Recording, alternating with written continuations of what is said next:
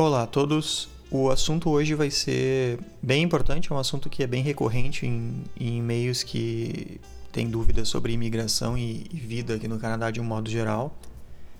Então, é, que é o assunto do custo de vida.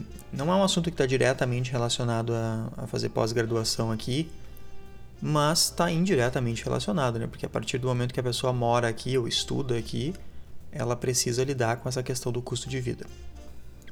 E tem alguns e-mails que eu recebo sobre quanto custa, enfim, com perguntas do tipo quanto custa o aluguel, qual é o valor que eu vou gastar com alimentação, etc, etc.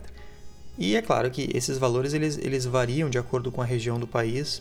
Essa foi uma, uma das preocupações que eu tive na hora que eu estava escrevendo o livro, justamente para fazer jus às diferenças entre as províncias. Né? Então é evidente que existem províncias um pouco mais caras, as, as províncias do norte, particularmente, são, são bem caras no quesito alimentação, por exemplo. Né? Só que é claro que poucas pessoas vão ir para lá. Na verdade, não são províncias, são territórios. Né? Então, a maioria dos brasileiros que vêm para o Canadá, eles, assim como qualquer outro tipo de imigrante, geralmente as pessoas vão para as principais províncias, né? que são Ontário, Quebec, British Columbia, Alberta, né? que tem um, um mercado de trabalho interessante. Um, Tá, então vamos começar pelo aluguel. E os valores que eu vou dar aqui eles são, são baseados em Montreal, mas não existe uma variação tão grande uh, em grande parte do país. Agora, é claro, uh, existem exceções, né? E uma das exceções é Vancouver, por exemplo, que é uma cidade que é bem mais cara no quesito moradia. O aluguel em Montreal ele vai variar de 500 a, sei lá, 2 mil dólares por mês, dependendo do tamanho do, do apartamento que a pessoa vai querer ter. Geralmente um estudante vai alugar um estúdio ou um apartamento de um quarto. E, e esse, esse um, tipo de aluguel vai custar aí entre 500 e mil por mês. Uh, o salário mínimo é de aproximadamente 10, 11 do, uh, dólares por hora, e isso dá por mês uma média aí de 1.600, 1.700 dólares. Então, uma pessoa que ganha o salário mínimo consegue tranquilamente morar aqui com uma boa qualidade de vida, assim, sem sombra de dúvida. Né? Boa parte das bolsas de pós-graduação uh, tem um salário que é quase equivalente ao salário mínimo, né? e mesmo assim, bolsistas conseguem ter uma vida bem confortável. Uh, essa é uma vantagem particular de Montreal, é uma cidade com custo de vida muito interessante. Uh, é bem mais barato viver em Montreal do que em qualquer outra cidade do calibre de Montreal na América do Norte. Inclusive, esse é um dos critérios. Uh, existe uma, um, ranking das melhores cidades para estudantes, e um dos critérios é o custo de vida, claro, porque estudante, por definição, não tem muito dinheiro, né? não está trabalhando ainda, enfim. E geralmente vive de bolsa. Então, uma cidade ser barata é super importante para quem é estudante. E nesse aspecto, uh, Montreal é sem dúvida a melhor opção entre Montreal, Toronto e Vancouver, no quesito custo de vida. Então, aluguel seria isso. É claro que o aluguel pode variar bastante, mas uh, isso que eu estou dizendo é para uma pessoa ou para um casal, né? Que recém chegou, enfim. Então, é possível gastar 500, 600 dólares com um aluguel. Muitos aluguéis aqui já incluem, uh, por exemplo, o meu aluguel inclui uh, uma garagem no, no prédio, inclui água, luz e água, luz, eletricidade, enfim, né? E aquecimento. Então, assim, a única coisa que eu pago é o aluguel. Só isso. Eu não pago nenhum imposto, ele já vem embutido. Um, e eu não pago nenhuma dessas coisas que no Brasil eu pagaria, por exemplo. Né? Por exemplo, eu não, tenho, não existe uma conta de água aqui para mim. Uh, eu não sei se esse é o caso com todos os lugares, mas eu sei que é muito comum aqui não ter esse tipo de, de, de conta no fim do mês. Né? Uh, nem todo aluguel inclui aquecimento, é uma coisa importante de verificar, porque aquecimento é uma coisa que pode ser cara.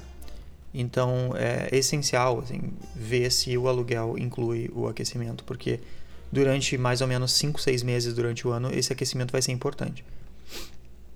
Bom, então isso seria com relação ao aluguel. Alimentação para uma pessoa por mês, uh, o gasto vai ficar entre 200 e 400 dólares. Depende muito do tipo de alimentação que essa pessoa tem. Se ela for uma pessoa mais saudável, vai ser um pouco mais caro, porque fruta e verdura é um pouco mais caro aqui. Mas ainda assim, tudo dentro do, das possibilidades. Quer dizer, uma pessoa que ganha um salário mínimo de 1.600 dólares, ela pode tranquilamente gastar aí 600 dólares de aluguel 400 dólares de alimentação, que vai ser uma alimentação excelente, e ela ainda vai ter 600 dólares sobrando se o aluguel dela inclui, enfim, essas coisas básicas que eu mencionei antes. Aí, claro, tem internet e telefone, né? Que a pessoa vai gastar uns 100 dólares por mês para ter um, um pacote até com TV a cabo. Então, quer dizer, uma pessoa que ganha um salário mínimo pode morar num lugar legal, um, pagar todas essas contas básicas, né? Ter uma internet legal, telefone, eh, TV a cabo, uh, se alimentar super bem e ainda guardar aí pelo menos 400, 500 dólares por mês. E só lembrando, com esse valor, a pessoa poderia fazer uma viagem, por exemplo, para o Caribe. Uma viagem para o Caribe custa de, por volta de 400, 500 dólares, a passagem de ida e volta. E alguns uh, que eles chamam de last minute deals, né? Custam aí 600, 700 dólares uma semana, tudo incluído e tal. O que eu quero dizer com isso tudo é o seguinte: uma pessoa que ganha um salário mínimo em Montreal, ela tem um padrão de vida que grande parte da classe média no Brasil nunca vai ter. E isso é uma das coisas mais importantes, na minha opinião, sobre morar aqui, além, claro, daquelas coisas básicas como segurança, etc, etc. Estou falando de custo de vida aqui. Uh, com transporte, uma pessoa que mora em Montreal vai gastar aí por volta de 80, 100 dólares, e isso inclui todo o transporte que ela vai precisar. Nesse aluguel que eu falei, eu tô, eu tô levando em conta que a pessoa vai morar no centro, o que significa que ela pode nem precisar de transporte. Por exemplo, eu moro no centro, então eu faço tudo a pé. Então são 100 dólares que eu não gasto todo mês. Uh, se essa pessoa for residente permanente, ela vai gastar muito pouco com educação, porque educação é pública. Ela não vai gastar praticamente nada com saúde, que também é pública. E ela vai ter um poder de compra super bom. Né? Então, por exemplo, Uh, vamos, vamos usar assim exemplos clássicos, né? Uh, é possível comprar um carro super bom usado aqui por 4, 5 mil dólares. Né? Então, uma pessoa que ganha um salário mínimo, em um ano, ela poderia juntar dinheiro suficiente para comprar um carro usado à vista, uh, com 2, 3 anos aí de uso, e um carro super bom, que vai vir com tudo aquilo que agora no Brasil é, é necessário, né? como ABS, etc, etc. Um, e um carro zero aqui, por exemplo, um, um Focus, custa 14, 15 mil dólares. Lembrando que eu estou me baseando no salário mínimo. Por que, que eu estou me baseando no salário mínimo? Porque essa é a pior situação que vai existir. A pessoa não vai ganhar menos do que isso. Claro, algumas profissões ganham um pouco menos do que o salário mínimo, e é por isso que nessas profissões existe uma espécie de obrigação uh, extraoficial, assim, em dar gorjeta, né? Então, quem, por isso que se dá gorjeta aqui é uma coisa e é muito chato não dar gorjeta, porque algumas profissões realmente ganham menos do que o salário mínimo, mas são poucas. O que eu quero dizer é, esse cara que eu estou dando de exemplo aqui não é o canadense médio. O canadense médio ganha muito mais do que isso. Mas o ponto é, mesmo o pior salário vai dar à pessoa condições de ter uma vida extremamente confortável, sem dúvida. E é claro, né, uma pessoa que ganha um salário mínimo dificilmente vai conseguir comprar um imóvel. Uh, muita gente aqui escolhe não comprar um imóvel porque morar de aluguel dá muitas vantagens. Uh, mas é claro que, como a maioria das pessoas não ganha o salário mínimo, boa parte da população compra um imóvel, como no Brasil. E o, os juros são super bons e isso também uh, vale para carro. Então tem, muita, tem muito carro aqui, por exemplo, da Toyota que eles vendem em três anos de financiamento sem nenhum juro. Zero de juro. Isso é muito comum aqui e é muito fácil conseguir crédito também. Então, assim, em termos de custo de vida e poder de compra, certamente o Brasil, é, e isso vários índices mostram, né? Certamente o Brasil é um dos países mais complicados nesse aspecto, porque no Brasil, para a pessoa ter um, uma qualidade de vida relativamente boa, ela, ela tem que ganhar muito dinheiro. Ela tem que ganhar muito dinheiro. Ou, por exemplo, aqui a pessoa vai comprar um laptop, vamos pegar um, um MacBook Air, por exemplo, da Apple, custa mil dólares aqui. Mil dólares é menos do que um salário mínimo. É, é dois terços do salário mínimo. Então, isso já. E no Brasil esse laptop custa 5 mil reais praticamente. Então, isso já mostra como é discrepante e absurda essa questão da, da, da, do poder de compra, do custo de vida no Brasil. Né? E qualquer carro no Brasil zero hoje vai custar 30, 40 mil reais.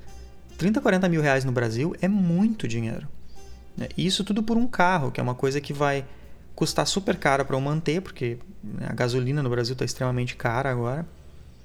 E as estradas não são boas, então para manter esse carro eu vou ter um gasto de manutenção mais elevado e tal.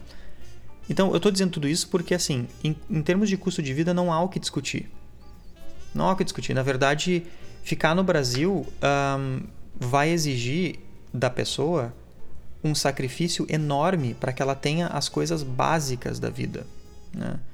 Por exemplo, eu, eu venho da região metropolitana de Porto Alegre, que é uma região que, embora tenha um trem, um, o transporte público não é bom. Né? E não é nenhuma novidade que o transporte público no Brasil não é bom. Então a maioria das pessoas tem que comprar um carro, porque se eu não tenho um carro, eu me limito muito, porque por exemplo, em Porto Alegre eu não iria sair de noite para ir no cinema de ônibus, por uma questão de segurança. Aqui eu faço isso a pé. Eu nem pego o ônibus, eu faço tudo a pé. Eu atravesso a cidade à noite a pé. Isso significa o quê? Que aqui eu consigo ter uma vida muito mais barata e com uma qualidade bem mais elevada do que eu teria no Brasil, mesmo que no Brasil eu ganhasse um salário excelente. Né? Então, e isso tudo que eu tô, que eu tô uh, descrevendo agora é partindo do princípio de uma pessoa que é bolsista, que é o meu caso. Então, assim, eu tô como bolsista e como qualquer outro bolsista, eu tô no, na situação menos privilegiada possível no quesito financeiro. Porque o meu salário é um salário baixíssimo, já que, enfim, eu trabalho estudando na universidade. Né? E quando esse caso, quando esse perfil, quando essa pessoa que é bolsista consegue ter uma qualidade de vida super boa, isso já nos mostra que pessoas que estão, digamos assim, na média da população devem ter uma vida excelente. Né? E essa é a minha sensação morando aqui. Assim. Um, eu não quero passar a ideia de que as coisas são perfeitas, enfim, existe um imposto que é alto aqui, vocês já devem saber mas ele é proporcional à renda. Então, por exemplo, eu não só não pago imposto, como eu ainda recebo. Um, qual a palavra? Restituição. Então, assim, por causa. Eu, eu explico por que, que isso acontece no livro, mas sendo estudante, eu recebo de volta do governo parte do, do valor que a universidade gasta comigo uh, na minha tuition anual, né? mesmo eu sendo residente permanente. Então, aqui nesse aspecto, a vida é muito mais fácil. Né? É preciso menos para fazer bastante. E a minha impressão no Brasil, cada vez que eu volto para o Brasil para visitar minha família, é que está cada vez pior essa questão do custo de vida. Cada vez mais é preciso ter mais dinheiro para conseguir fazer o mínimo. E isso é assustador, porque afinal de contas a, a, qualidade de vida de uma pessoa ela é determinada em grande parte, claro, principalmente por uma questão ali de educação, saúde e segurança, mas também pelo poder de compra dela, porque a qualidade da vida de uma pessoa vai depender muito daquilo que ela consegue fazer com as condições financeiras que ela tem e que vem do emprego dela, enfim, da, da vida que ela, que ela leva, né? E, e no Brasil isso cada vez é, é pior, cada vez está ficando mais complicado. Então, quanto ao custo de vida aqui, é muito bom. Uma, um imóvel, por exemplo, para comprar em Montreal vai custar aí de 150 mil para cima uh, um, um, apartamento. Depende muito da localização, mas o que eu quero dizer é: existe a possibilidade de comprar um imóvel com 150 mil dólares. Para comprar esse imóvel, eu preciso aí de uns 10% de entrada. Então, se eu tenho 15 mil dólares, eu já posso comprar um, um imóvel desse porte. O financiamento é super interessante e é bastante fácil conseguir crédito aqui, desde que, claro, eu tenho um emprego, enfim. E, e é evidente que, como eu falei antes, Montreal é uma cidade mais barata. Então, assim, eu nunca teria a qualidade de vida que eu tenho aqui como bolsista se eu fosse bolsista, por exemplo, nos Estados Unidos. Os Estados Unidos, na média, têm um custo de vida mais alto do que aqui, embora os produtos lá custem menos, em um modo, de um modo geral, assim, né? Então, coisas como roupa, eletrônicos e tal, custam um pouquinho menos. Agora, nesse momento, o dólar americano está mais alto do que o canadense, se eu não me engano, está 1,25. Mas uh, de um modo geral, a vida aqui ela é mais barata, né? E é por isso, uma das razões, né, é que o, o gasto que se tem com serviços uh, é baixo, porque aqui no Canadá quase tudo é público, e nos Estados Unidos a maioria das coisas é, é privada, né? Como educação, por exemplo, é universitária. E... Então, assim, aí eu vejo uma vantagem grande entre Canadá e Estados Unidos. A desigualdade social no Canadá é muito mais baixa do que nos Estados Unidos. E hum, eu acho que isso resume a história do, do custo de vida.